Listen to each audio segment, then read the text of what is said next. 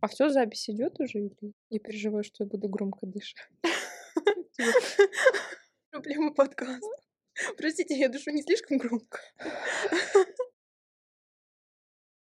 А, всем привет, меня зовут Маша, я основатель H Club. И сегодня мы записываем подкаст с Сашей. Саша — психолог. Саша, привет. Э, всем привет читателям, слушателям. Я сразу скажу, что я немного волнуюсь, потому что опыта в записи подкастов было немного. Вот, поэтому в случае чего прошу извинить. Я закончила медицинский. После этого я решила, ну как, не после этого, на самом деле, курсе на втором этого самого медицинского я решила, что я хочу быть психиатром, Изначально я поступала в медицинский как э, человек, вот, желающий дарить этому миру красоту прекрасных женщин, хотела быть, то бишь, косметологом. Вот, у нас есть такая байка в универе, что все мальчики поступают в медицинский, чтобы быть э, нейрохирургами, а все девочки, чтобы быть косметологами. Нейрохирургами? Ну, нейрокардио, сосудистыми, то есть А я думала пластическими хирургами. Или пластическими, да, это э, вообще предел мечтаний. Вот, у меня, кстати, есть как минимум один знакомый, нет, как минимум два знакомых мальчика, кто хочет быть пластическими хирургами, и как минимум одна девочка. Вот. То есть... Ну, это тоже прикольно. Слушай, ну ты сейчас, получается, ты хотела дарить красоту такую физическую, а сейчас ты всем даришь ментальную красоту. Да, внутреннюю. Да, да, довольно точно вот подмечено. Вот. вот, с этой точки зрения не задумывалась, потому что ну, по крайней мере, вот сейчас задумалась, да, это, в принципе, соответствует моему роду деятельности, но на втором курсе, когда я подумала, почему бы мне не стать психиатром, такая мысль у меня промелькнула в не очень красивых условиях. Я была на практике в психиатрическом отделении для старичков, ну, то есть оно называлось геронтопсихиатрическое отделение, и там был очень приятный коллектив, и одна из медсестер мне сказала, ты не хочешь быть психиатром, типа это весело. С того года я хотела быть психиатром, я посещала научный кружок при универе по психиатрии. До делания науки я не добралась но сейчас понимаю, что, значит, э, ну, короче, я сейчас анализирую свои мысли по тому, по тому периоду и осознаю, что наукой я больше хотела заниматься, потому что все крутые врачи занимаются наукой. Вот, все уважаемые, чтобы чего-то достичь, нужно чем-то являть себя в науке. Вот. Вот, кстати, я поняла то, что я не сказала важную вещь, что мы сейчас этот подкаст записываем в Тбилиси, в Грузии. Тут очень славный, такой, э, не знаю, антивайб какого-то достигаторского крупного города. Um, Саш, ты работаешь в гештальт-подходе. Да. Сделаю маленькую ремарку, что вот я поступила в ординатуру по психиатрии в прошлом году, и параллельно с этим я пошла на профессиональную переквалификацию как психолог э, на базе высшего. Потому что у меня был план э, за время ординатуры собрать клиентскую базу из э, моих психологических клиентов и к концу ординатуры уже как бы сильно не волноваться. Но жизнь распорядилась иначе. С марта я уехала в Грузию. Вот. И у меня уже на тот момент, э, в апреле у меня появился диплом психолога, и я решила зря времени терять и начать консультировать. Вот. При этом я сразу же знала, что я хочу идти дальше и именно получить специализацию в гештальт-подходе, потому что я была с ним знакома до этого. Мой психолог работал в гештальт-подходе, с которым мы работали с начала 2020 года. И гештальт-подход, скажем так, был ладно, мой психолог, который работал в гештальт-подходе, был одним из тех факторов, которые способствовали изменению моей жизни. Вот. Слушай, а чем гештальт-подход отличается от других подходов в психологии, если кто-то не знает? Вообще можете почитать у нас на сайте статьи на эту тему, но сейчас Саша еще кратко расскажет, какие особенности у гештальт-подхода. Да, вообще мне нравится такой просветительский формат рассказа о чем-либо, поэтому я постараюсь рассказывать э, кратко и емко. Значит, гештальт, что это такое? Это немецкое слово, дословного перевода как на русский, так и, насколько я знаю, другие языки это слово не имеет. А, гештальт переводится, ну, примерно переводится как совокупность, как э, система, как концепция. Даже есть такой перевод как привидение, то есть вот что-то, нечто такое осязаемое, ну, там полуосязаемое, полу нет. Вот. Но Гештальт — это нечто, что представляет собой больше, чем просто совокупность частей одного целого. То есть, грубо mm-hmm. говоря, есть там четыре пазлика, и они образуют картинку. И четыре mm-hmm. пазлика — это четыре кусочка, из которых вот складывается картинка. И вот гештальт это рассматривает э, какую-то концепцию, которая связывает вот эти четыре кусочка, то есть что они не отдельны сами по себе, а что они связаны. Вот, то есть э, в гештальт-подходе даже э, есть такой подход сформулированный, он называется целостный или холистический подход. Он предполагает э, связь человека внутри человека, то есть связь физического и психического, внутреннего и внешнего также в холистическом подходе рассматривается. То есть все вообще друг с другом связано. И внутреннее человека связано с внешним, ну, оно там контактирует друг с другом непрерывно. Вот, э, я вчера думала, как об этом можно рассказать. Есть серия комиксов, и даже был сериал то ли на Jetix, то ли на Nickelodeon, я уж не помню, который назывался «Чародейки». Вот, и там есть пять чародеек, и четыре из них олицетворяют собой четыре элемента. Они еще там, когда превращаются, кричат «Вода, огонь, земля, воздух». Точно, ба, да, был такое, помню, помню. И они как бы сами по себе раздельные. Есть пятая чародейка, которая там с помощью... Которая все вместе. Кулона, да, которая связывает. И которая даже кричит каждый раз, когда они преобразуются «Мы едины». Вот. Может быть, это пятая чародейка и есть олицетворение гештальта. А что тогда психоанализ? А, да, гештальт — это такой сын психоанализа, а, классического фрейдовского психоанализа. Гештальт основал Фридрих Перлс. И, значит, они, эти два направления, психоанализ и гештальт-терапия, они, в принципе, похожи между собой, но при этом они очень разные. Они похожи в том, что, ну, естественно, что они нацелены на помощь людям, на психотерапевтическую именно, и тем, что много внимания и там, и там уделяется бессознательному, но если в психоанализе бессознательное рассматривается такое, ну, короче, все, что привыкли понимать люди в таком обывательском понимании бессознательно это травмы детства, которые там надо откопать. Вот это больше про Это еще сны, наверное, всякие прикольные. Сновидения, да, работа да, со сновидениями да. там тоже отдельным.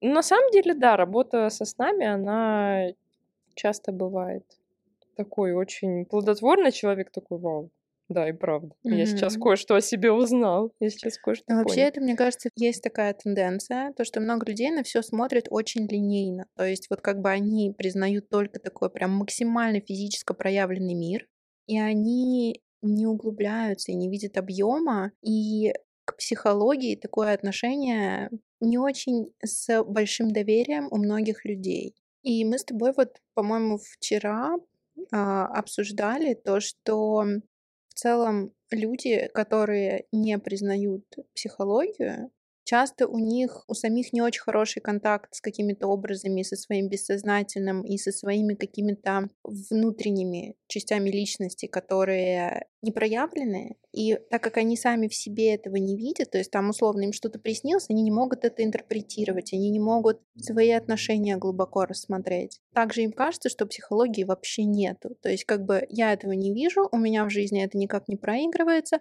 значит этого нет. Слушай, да, и есть у человека, у любого человека очень много процессов происходит именно вот в бессознательном, это в терминах психоанализа, а в терминах гештальта гештальтисты скорее говорят неосознаваемым в данный момент. Вот. Э, то есть вот в этой области, которую человек прямо здесь сейчас не осознает, а то, что он осознает, ну вот это, грубо говоря, там трава зеленая, небо синее, все. Меня там бесит мой начальник. Да, и никто не хочет э, разобрать, типа, почему бесит начальник, что с этим можно сделать. То есть как-то вот люди, они из плоскости смотрят, и тогда, мне кажется, у них вообще восприятие жизни получается тоже такое очень линейное. И они не чувствуют эту глубину, и, знаешь, мне кажется, они живут в какой-то очень редуцированной картине мира, я бы так сказала. Линейная что... ты имеешь в виду поверхностная, да? Ну да, да. Ну mm-hmm. то есть на, на все вот так вот из плоскости смотрят и не видят глубины, не видят того, что... Многообразие, да, ты имеешь в виду? Да, не видят того, что вообще э, любое событие, на самом деле, оно имеет свои предпосылки, оно имеет какие-то свои... Мотивы. А, да, мотивы, а люди этого не очень понимают. Вот. Ну, я бы не стала так обобщать, что вот никто там не понимает. Многие, никакие... многие. Ну, к сожалению, к сожалению, да, довольно. У многих сейчас такая ситуация. Опять же, смотря из какой выборки брать, то есть там, если средняя температура по палате, ну, конечно, да. Может есть, быть, не да. очень репрезентативно. Есть много людей, которые более психологизированные. Да, и, соответственно, окружение да. у них такое же, да, и близкое, да. более-менее далекое. Но есть люди, и которые в обратную сторону не психологизированы. Да, и которые говорят, психология это вообще какая-то такая эзотерика, это вот все, все шарлатаны, никто ничего Ой, лишь не бы знает. там, да, денег собрать да, с да, людей. Да, да, да за разговоры, платить деньги, это что-то вообще такое. Ну, в общем, да. Ой, напридумывали эти миллениалы своих э, ну, придуршней каких-то. Да, да, да, именно так. Но при этом психология часто может помочь действительно во всяких сложных жизненных ситуациях, в жизненных кризисах. И если человек на физическом плане в своей жизни приходит к точке, с которой он не знает, куда двигаться дальше, я считаю, что психология — это как раз, наверное, первая вещь, которая может действительно человеку помочь в такой ситуации. То есть у многих сейчас, некоторое последнее время, очень интенсифицировались и психические проблемы, и психологические проблемы. У всех, я думаю, ну, не буду обобщать, у многих. И что можно с этим сделать? Да, это правда. Нынешние события такие очень интересные, как для каждого нас, так и для всемирной истории, они подсветили э, в людях, опять же, не будем говорить про всех, но во многих людях они подсветили какие-то проблемы, которые у людей скрывались раньше, как раз за счет того, что очень возрос стресс и появилось меньше энергии на то, чтобы подавлять и компенсировать свои какие-то скрытые там моменты. Вот. Ну, помимо этого, э, появились такие, ну, не, не то, что появились, они всегда были, но очень возросло число обращений по поводу э, неопределенности. То есть mm-hmm. человек говорит, я не знаю, там, я раньше планировал выплатить ипотеку выплатить, да, ну, там, купить квартиру, там, не знаю, родить ребенка, вот, ну, через три года достраивается там садик. И вот с этим иногда люди приходят, и сейчас стал, ну, уже пара клиентов ко мне вот таких обращалась, что говорят, я не знаю, как бы, а на что операция, а что делать? Приходят и говорят, Саш, садик знаешь хороший. Саш, посоветуй хоть что-нибудь, пожалуйста, я вчера приехала. Я тебе заплачу за консультацию, просто с а заявки ты... пароля. Да, да, да. Слушай, но раньше у людей вообще жизнь была часто очень сильно вписана в структуру вместе с рутиной, и поэтому, наверное, не оставалось пространства для анализа, для контакта с собой, потому что, ну, грубо говоря, если у тебя каждый день супер расписанный, угу. и все происходит постоянно, каждый день одно и то же, тогда у тебя, наверное, не так много действительно возможности как-то услышать действительно себя, свои истинные потребности, желания и двигаться в нужном направлении. Вот, то есть я считаю, что с одной стороны, конечно, сейчас вот такая ситуация кризисная для многих людей, но в то же время это дает очень большие возможности для роста, потому что у людей появилось пространство себя увидеть, услышать, понять. И, конечно, это все будет через конфликт, но все равно много возможностей есть для роста. Да, я, я с тобой соглашусь, но многие люди смотрят на это, на выпадение именно из своей рутины далеко не так оптимистично, как ты, потому что э, рутина, она для них представляла такой каркас жизни. То есть вот как, как ты говоришь, именно расписанный там распорядок Мгм. дня, та же ипотека, садики, там карьерные повышения. Вот. В это была вписана жизнь. Сейчас Мгм. это все рухнуло, да, там у людей появилось больше возможностей понять, что вообще надо кому. Вот. Но Многие, к сожалению, пока что находятся в стрессе и в непринятии, и пока до такого момента они не дошли. Вот, в том плане, что пока жизнь для них так... Ну, не смотрят они пока на жизнь под таким углом, что вот сейчас можно все поменять. Вот, их э, прекрасно можно понять. А с другой стороны, про то, что ты говоришь, если опять вернуться к таким некоторым ярким краскам этого вопроса, то у меня есть э, подруга в Тбилиси, и она там в начале лета, она также переехала с марта, и в начале лета она говорила, вот, хочу вернуться в Москву, там как-то вот был такой мой вайб, было, ну вот, вот, не знаю. И при, при этом ей очень нравилось Тбилиси, она прям была в восторге от погоды, от людей, от атмосферы. Вот, а сейчас говорит, да знаешь, так это сына в классную школу в такую устроила. И так как-то с утра там ходим с мужем в кафе. Я прихожу, работаю из дома. Если бы я жила в Москве, я бы там вся сто проц погнала работать Мгм, куда-нибудь мгм, в школу. А что это ты дома рассиделась? мгм. И вот для меня это как раз про то, что человек попробовал другую жизнь, то есть такую более расслабленную, менее достигаторскую, там как-то к себе прикапывательскую. И он ее узнал, и, ну, она в данном случае, и моя подруга говорит, вау, а мне так нравится, я не особо-то хочу возвращаться теперь.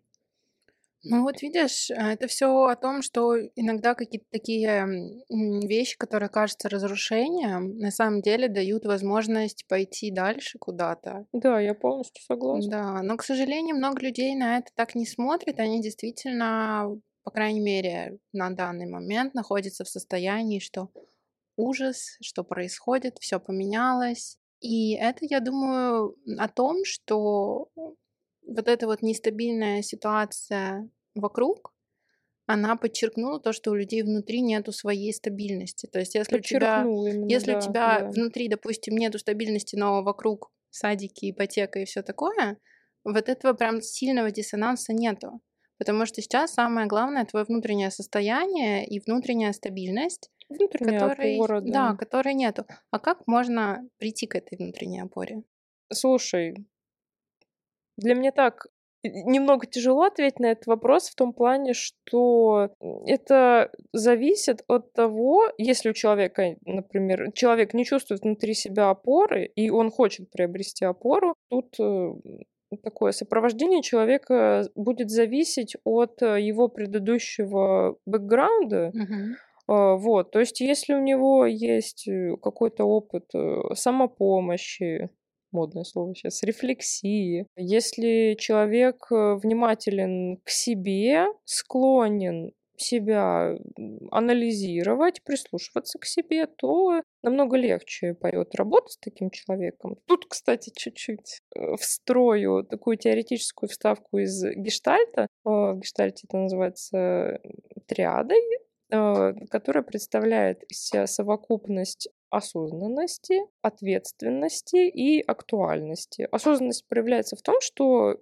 клиент приходит на прием к гештальт-специалисту, и они на приеме в здесь и сейчас, вот, тоже, я уверена, многие слышали св- связки с гештальтом здесь сейчас. Или здесь теперь иногда его переводят. Мне больше ближе первый вариант. Вот, люди, э, психолог и клиент в ходе консультации разбирают проблему, то есть клиент в нее, грубо говоря, хочешь, не хочешь, погружается, разбирается со своими чувствами касательно этой проблемы, и это называется осознаванием. И в идеале цель гештальт-терапии, как раз, кстати, возвращаемся к опоре, э, приобрести вот эту внутреннюю опору за счет э, осознавания, в принципе, своей жизни. То есть вот прям до самых-самых мелочей. То есть, например, я сейчас вот сижу на стуле, мне удобно, или там мне не очень удобно, и я там хочу скрестить ногу.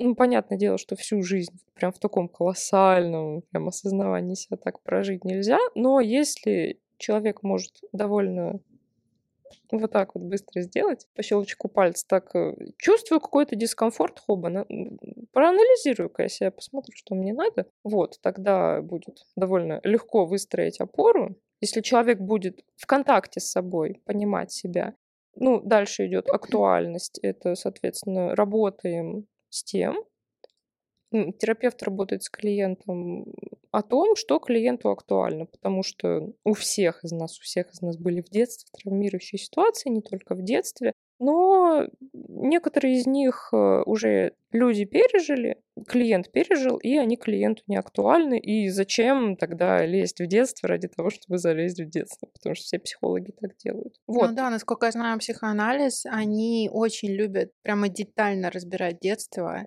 до мелочей прорабатывать каждые проблемы. Вот у меня даже я не знаю, какой мне подход ближе в этом плане, потому что, с одной стороны, действительно, если человека что-то не волнует вообще, угу. ну, наверное, не стоит такое сильное внимание уделять. С другой стороны, может быть, человеку кажется, что он его не волнует, этот вопрос, а на самом деле он как-то влияет как раз-таки на жизнь в настоящем. Так что вот тут вот непонятно. Но, конечно, такое прям детальное погружение в детство, ну, мне кажется, это очень сильно растягивает э, процесс терапии. И, конечно, он делает э, процесс терапии прям, наверное, таким стабильным. И то, что человек прорабатывается полностью. Но насколько это нужно, вопрос. Кстати, вот э, интересный момент. Какое время примерно может занимать э, гештальт-терапия? Ну, потому что психоанализ, там, не знаю, 5-7 лет вполне можно ходить на терапию, Мгм. и все равно будут новые и новые моменты. Гештальт примерно такой же или побыстрее можно? Причем, насколько я знаю, в психоанализе даже приветствуется чаще одного раза в неделю это делать там какими-то периодами. Ну, в гештальте все попроще. Ну, то есть э, такой плановый, базовая схема — это встреча на один терапевтический час, это, насколько я помню, 55 минут, один раз в неделю. Вот. И, в принципе, клиент, когда приходит э, на встречу с психологом, он говорит, у меня есть вот такая-то проблема, я хочу с ней разобраться. И, в принципе, очень часто проблемы решаются там, за относительно короткий промежуток времени, то есть там пару-тройка месяцев может уйти на какую-то определенную проблему, если там не затрагивать личность человека, там какие-то, ну вот, такие прям основоположные моменты жизни, если какая-то конкретная проблема, то с ней не обязательно работать 5-7 лет, упомянутые уже.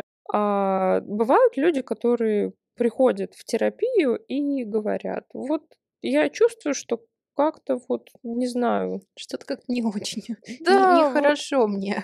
Вот, э, да, и вот э, бывают люди, которые приходят вот и буквально так говорят. Я не знаю, что не так, но вот я прям чувствую, что что-то не так. И вот из такого э, запроса, я не знаю, что со мной, иногда вырастает именно длительная работа, потому что сначала раскапывается одна проблема, за ней вторая, и, грубо говоря, так, по нарастанию, хотя на самом деле по углублению.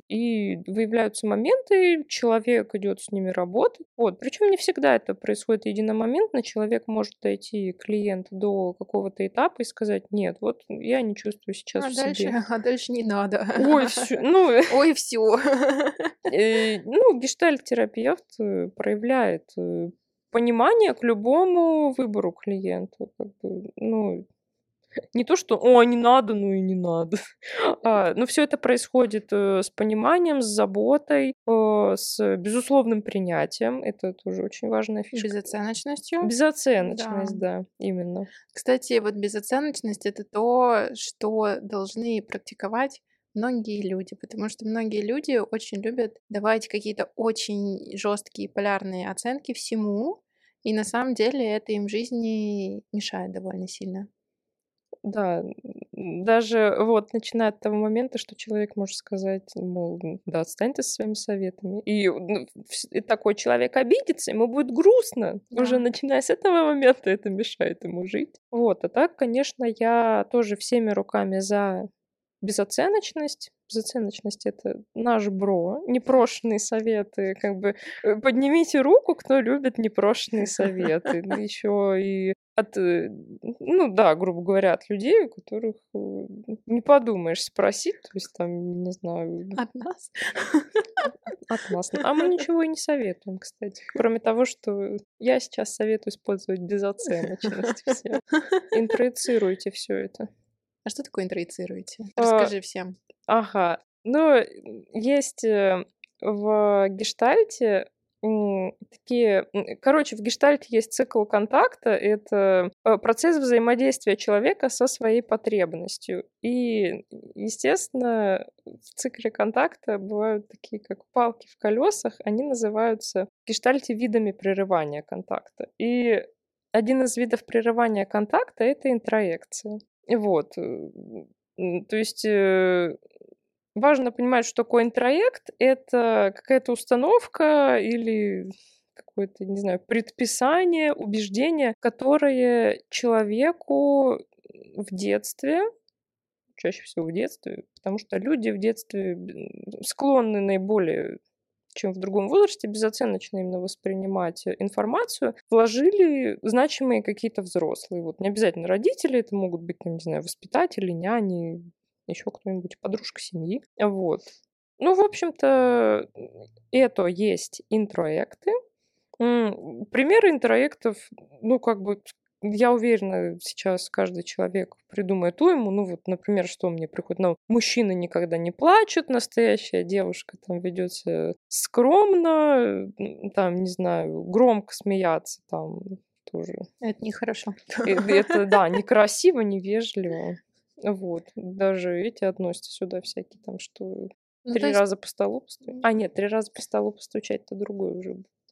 Это, уже, это уже какая-то это будет относиться другая штучка. К охранительному поведению. Это уже... А интроект это вот просто... Убеждение, что... по факту. Убеждение, о котором, если человека спросить вообще о целесообразности в жизни mm-hmm. этого убеждения, человек на вас вылупится и скажет, не обязательно вас, на того, кто вы это спросит, вылупится и скажет, ну, в смысле так принято вообще-то, ну, все это знают. Вот, кстати, да, очень у многих людей э, огромное количество убеждений, причем по факту они их не исследуют, они э, не понимают, откуда они к ним пришли, и такие вот э, убеждения, которые не ты сам себе сформировал на протяжении жизни, и то они, понятно, могут меняться очень во многом. Да. А вот когда кто-то тебе что-то сказал, ты в это поверил, и а, причем это все действительно в детском возрасте происходит, когда ты это не очень отслеживаешь, скорее всего, совсем не отслеживаешь. И потом а, на твою сознательную жизнь действительно влияют какие-то убеждения, которые, ну, вообще не нужны на самом деле. А ты вот прям живешь и на них опираешься. Да, причем трагедия в том, что многие люди продолжают их не воспринимать критически.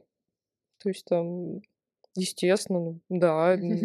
Конечно. Если я заплачу на людях, то все, я там тряпка, я ничтожество, ну, вообще там чуть ли не выносите меня вперед ногами, все, там моя, моя жизнь завершена. Вот. На самом деле, в терапии с такими клиентами иногда приходится прям довольно долго раскапывать эти интроекты, потому что для людей они, ну, это буквально часть личности. Mm-hmm. Вот, особенно там какие-то вот значимые. То есть там человек очень медленно будет признавать, что что-то с этим не так. Потом в какой-то момент может наступить озарение, мол, а, да, правда, почему это на людях нельзя плакать, а что произойдет такого, если я это сделаю? Меня... Слушай, а вот как можно понять а, какие-то интроекты, они вообще полезные или они не полезные? Вот если человек, допустим, осознает, это уже большой шаг, угу. осознает, что то, как он думает, это на самом деле убеждение. Угу. И он понимает, что как будто это даже не его убеждение, а вот откуда-то оно просто взялось в сознании. Бывают же, я так думаю, полезные проекты. Ну, какие-то ресурсные, гармоничные, типа, что все хорошо. Что А всегда будет лучший вариант из всех возможных. Ну, вот какие-то такие позитивные установки, грубо говоря. А, да, такое тоже бывает. И, э, вообще с интроектами проблема именно вот в этом слове, что они не осознаются. Если Мгм. человек осознает интроект, он спокойно может решить, подходит ли ему жизнь с этим Мгм. интроектом или не подходит. Очень часто люди видят, что интроект мешает им жить. Ну, даже если не в глобальном плане, то прям иногда случаются всякие неприятные моменты, связанные с интроектами. Там портится настроение, как-то могут происходить ссоры с окружающими людьми. И чаще всего человек думает: "Да чё за фигня? Вот, я же могу, в принципе, от этого избавиться и" Знаешь, еще такой вопрос интересный. С какими запросами чаще всего к тебе приходят на терапию? Слушай, допросы, в принципе, более-менее одинаковые. Я не могу в них углубляться, потому что, ну, там э этика, там, э ко кодекс психолога, анонимность, Ну, ты так чуть-чуть, конфиденциальность. чуть-чуть. Чуть-чуть, да, чуть-чуть расскажу. Чаще всего это, там, сомнения в себе, сомнения в том, чем человек хочет заниматься. Всё достало, тоже был такой запрос, что я не знаю, мне там от всего тошно. Вот, тоже есть поразбирать. Слушай, а насколько важно вообще, ты считаешь, психологу быть видимым в каком-то таком популярном пространстве, популярных площадках? Ты имеешь в виду вести соцсети? Ну да, да, потому что вот я тоже знаю, э, разные мнения на этот вопрос. Я знаю, что много людей, э, считают то, что психолог, вот ему не нужно дополнительно как-то себя рекламировать, скажем М, так. мгм, да, И нужно сконцентрироваться на научной деятельности, на работе с клиентами. А много как раз таких вот популярных психологов, которые ни на чём другом не концентрируются, только ходят на всякие разные программы. Мгм. Я тут, кстати, поняла, что я разделила твой вопрос в голове надвое. То есть насколько приемлемо психологу вести социальную сеть, именно вот блог, например, Мгм. и, насколько важна психологу медийность. И по поводу медийности, мне кажется, лично моё мнение, что сначала лучше поработать более-менее классическим способом, там, найти клиентов, обеспечить себе более стабильный заработок, приобрести уверенность в себе, и потом уже можно развиваться в медийную сторону. Кстати, вот расскажи твой опыт, когда ты именно взаимодействовала в психиатрии с людьми. О, в психиатрии на самом деле мне очень нравилось, и особенно было бесценно видеть отдачу от пациентов. Одна у меня пациентка была такая просто вообще э, не пациентка, а золото. Была женщина, что-то там она была кандидат философских наук, преподавательница, там вела какую-то, э, группу в вузе. Вот, ну, как говорится, психиатрия не щадит никого. И, просто была очень интеллигентная, очень образованная, очень вежливо со мной общалась. Там она написала мне стих, посвятила мне О. стих. Э, Вот. после того, как ты её я не знаю, как это правильно сказать. После того, как ты с ней работала? Нет, в процессе. Она В напи она процессе. написала мне 2 стиха. Один она написала а, нет, она говорит: "Я напишу вам стих, если вы снизите мне дозировки таблеток". Ты понизила? Ну, конечно, нет, как бы. Но стих она всё равно написала с надеждой. А, да, она потом всё равно написала стих, шантаж не сработал. Ну, блин, потом она улучшилась сама по себе. У неё стало лучше состояние, я снизила таблетки. Типа я психиатр простой. Состояние улучшается, таблетки снижаются. Слушай, а вот, кстати, давай ещё поговорим про таблетки, раз уж мы о них заговорили. Давай. Ам, насколько стоит начинать принимать какие-то таблетки? Где вот эта вот грань, когда, а, человек осознаёт, что, ну, ему уже нужно какие-то медицинские препараты пить? Ну, понятно, что, наверное, не человек осознаёт, а скорее это как Да. бы лечащий, Да, лечащий врач. специалист с медицинским Мгм. образованием. Мгм. Но обычно люди, как вообще они я даже не знаю, как это так аккуратно сформулировать, чтобы это не звучало как-то некрасиво. Типа стигматизирован? Ну да, мне кажется, что в целом, вот когда уже человеку выписывают антидепрессанты, допустим, Так. в России это уже как бы, В России это щас модно. Ну, пить антидепрессант. но все равно это, с одной стороны, модно, Ну, с смотря среди стороны, кого, да, да. с другой стороны, это еще и очень стигматизировано. Насколько это оправдано и до какой, до какой степени может помочь просто психотерапия, и в какой момент уже, ну, без медикаментов лучше не продолжать. Ну, я, наверное, не открою Америку, если скажу, что все индивидуально. И вопрос решается именно при взаимодействии с конкретным пациентом, то есть оценить его бэкграунд, длительность э, состояния или там заболевания, если оно есть. Ну, кстати, если есть психиатрическое заболевание, то чаще всего, конечно, терапия очень длительная, вплоть до пожизненной. Вот, у у меня всегда это был такой моментик, что я, ну, как всегда, те четыре месяца, что я успела проработать в психиатрии, как сказать клиенту, что ему надо пожизненно при- принимать таблетки, поэтому у меня был маленький лайфхак, я говорила, сначала, типа, принимайте в течение года, потом идете на этот. Вот. А вы там идете в ПНД, то есть, как правило, естественно, мы там советуем обращаться, советов, я советовала обращаться в госструктуры, то есть это психоневрологические диспансеры государственные, вот туда идете. Там вам уже, ну, е- в надежде на то, что там работает грамотный специалист, он не скажет, а, вам полегчало, все отменяем.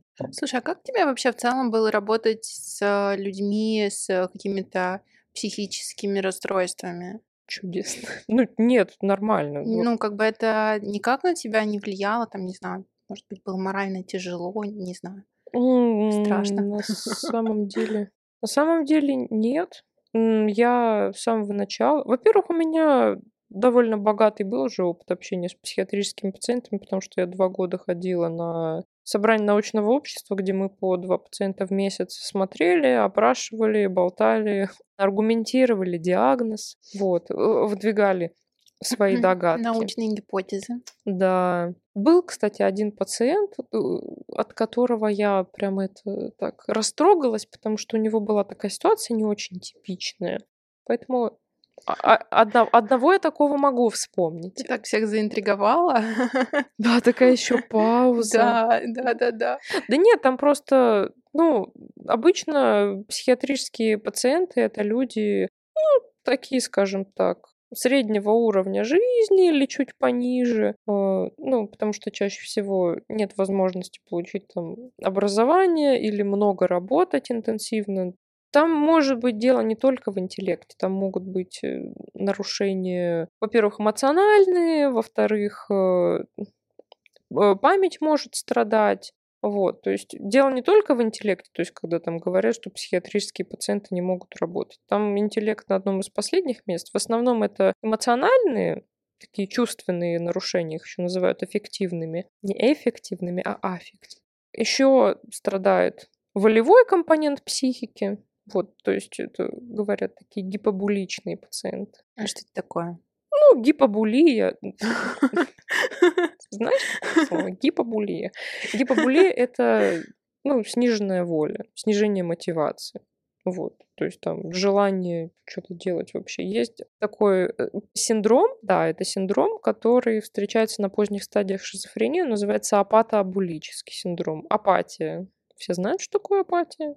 Это безразличие. А абулия вот как раз нежелание чего-либо делать и, соответственно, вот пациенты вот такие, скажем так, не заинтересованы в происходящем, но это такое уже встречается больше в исходе заболевания, вот, то есть когда уже прям довольно много изменений произошло, они там, потому что там в структуре шизофрении выделяют периоды развития.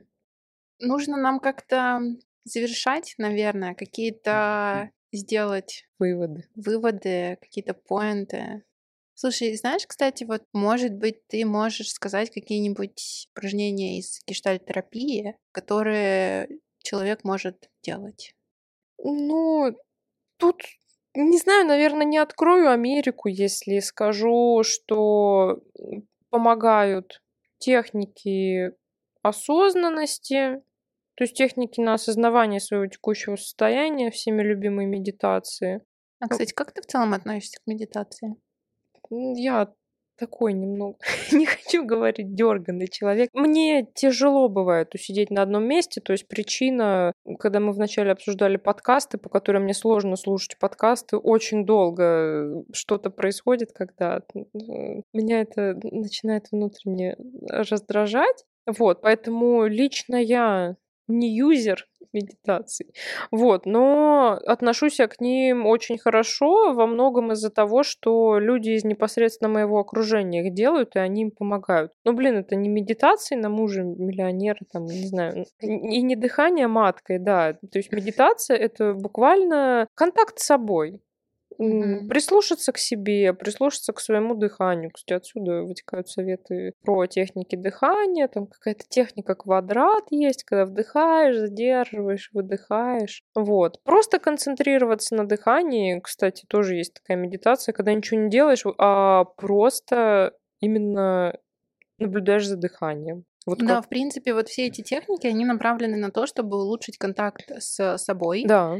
чтобы ощущать свои какие-то состояния в моменте. Угу. И поэтому можно действительно пытаться останавливать внутренний диалог, концентрироваться на дыхании, смотреть на свечу, например, или что-нибудь такое. То есть, ну, какие-то внешние использовать атрибуты, чтобы просто было легче чем-то условно занять свой мозг помимо мыслей, то есть, например, на созерцание переключить внимание угу. и уже пытаться понять, как ты себя чувствуешь, что в данный момент происходит, и можно это делать, а потом а это все записывать, прийти к психологу и сказать, в понедельник я себя чувствовал вот так, во вторник вот так. Ну, у гештальт, у представителей гештальта, скажем так, записи развиты ну, не то что раз, распространены.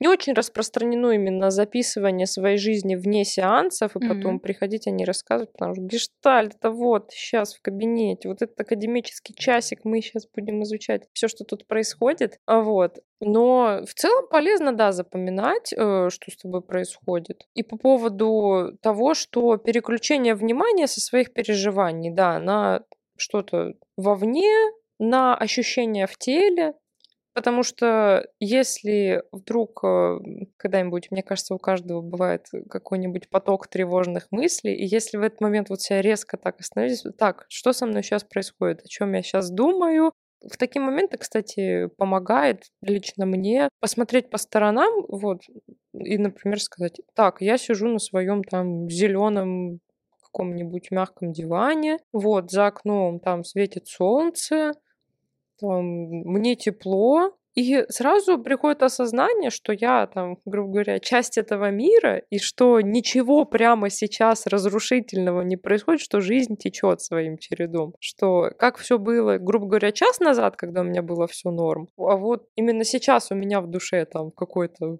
поток эмоций, там чувств, а снаружи все так же, такой хоба, так, все, держимся. Или еще бывает такое упражнение на заземление, когда надо ножки поставить на пол и почувствовать пол, почувствовать, как ноги там стоят на полу крепко, слабо, и, собственно, подниматься от ног и смотреть на состояние своего тела, как вообще сейчас происходит, что с ним. Вот. А вообще, конечно, большинство техник в гештальте, они направлены на взаимодействие, потому что они все нацелены на то, чтобы прорабатываться вот именно здесь сейчас. Ну, mm-hmm. но с этим, типа, одному проблем не будет. Типа, ну, окей, сейчас проработаю технику. Но тут важно также, в этих техниках есть ориентация на контакт. Кстати, могу посоветовать, э, очень интересная книга э, про биполярное расстройство Кейт Джеймисон «Беспокойный ум». Слушай, а какие еще книги по психологии ты можешь посоветовать? Которые вот если человек ничего не понимает в психологии, он может почитать и хотя бы чуть-чуть какое-то понимание у него появится. Вообще у меня есть лучшая подруга, которая с какого-то момента стала очень интересоваться к психологии, сама пошла к психологу, скупала там книги. А, вот, она читала Берна, Эрика Берна, потом она читала эту Карен Хорни, вот, ну, Карен Хорни это так, трансактный анализ, тоже чуть-чуть до гештальта. И ей в какой-то момент психолог запретил это делать. Она говорит, хватит читать, ты типа бесконечно в себе копаешься. Типа, если такие книги читаются не с целью интереса, а с целью именно вот что-то в себе лучше понять, то ну, лучше не надо. Человек, э, во-первых, даже если человек сам психолог, то ну, есть же такое понятие, что со стороны видно лучше. А когда ты сам в себе что-то пытаешься, у тебя самого про себя куча каких-то, не знаю, представлений, опять же, наших любимых интроектов навешано. И ты, ну, и такой человек, ну, адекватно там мало что разберет, всего на себя понавесит, там, что у меня травма привязанности, там, у моих, у всех э, родственников до восьмого поколения, там, нарциссическая травма по возрастающей, там, что у меня отец социопат, там, что-нибудь такое. Вот, и никому от этого лучше не станет. Там человек такой придет к психологу, психолог скажет, а, ну еще один начитался. Вот. Так а что сразу нужно идти, ну, лучше, лучше идти к психологу. Нет, можно читать книги, но просто... Не увлекаться. Ну, ну да, если там какой-нибудь человек тревожный или ипохондричный, кстати, ипохондрики это прям то еще тоже удовольствие, то, ну, наверное, правда, лучше не советовать так делать. Э, да, идти к специалисту, типа там, например, начинает болеть нога. Ну, люди же не начинают читать книги там по болям в вот, костях. Кстати, знаешь, это очень хороший пример, потому что действительно, когда есть какая-то проблема, много людей, они э, начинают либо находить какие-нибудь условные марафоны, либо они начинают э, читать, читать какую-то литературу. Всё, а на самом угодно. деле, да, лучше пойти действительно к специалисту. И именно собой заниматься. Да, не да. какой-то там мистической целью с марафона. Угу. Там не какими-то там травмами, которые кто-то сказал, что у вас там может быть. Придите психологу и сами посмотрите, что с вами происходит там. Поисследуйте да, себя. Да, и э, действительно это очень важный момент, что прежде чем какие-то внешние цели пытаться достичь, нужно разобраться в себе, потому что психическое свое состояние, эмоциональное, это самое важное. Абсолютно. И все внешнее, оно как раз-таки выстраивается при определенном внутреннем состоянии. Да, все изнутри идет. Да. Типа, все как и везде. Да, и поэтому, если вы попытаетесь извне какие-то вещи включить в свою жизнь, хотя у вас нет внутреннего на это правильного состояния, да, это да. все не сработает. Да, или ну... не будет долговечно. Ну, типа человек, да, у которого там какой-то внутренний страх быть счастливым, отсюда же вытекает страх быть богатым, страх в то, ну, неверие в то, что в жизни все будет нормально, такой человек, если пройдет марафон по тому же, как стать миллионером, он не станет миллионером. Да, он даже, да. скорее всего, не пройдет до конца и до середины этот марафон. Сначала изучаем базу, то есть себя, и потом вообще может оказаться, что вам нахер не надо миллионером становиться. Это вам сказали, что типа станешь миллионером, тогда будешь счастливым. Но да. вообще не факт. В себе разбираемся, ребят. Да, поэтому нужно разбираться в себе, искать опору в себе и уже потом стремиться к чему-то еще. Потому что психологическая, психическая стабильность это важно. Лучше и не скажешь, лучше черту и не подведешь. Да, я во всем согласна. Так и есть. Да. Все.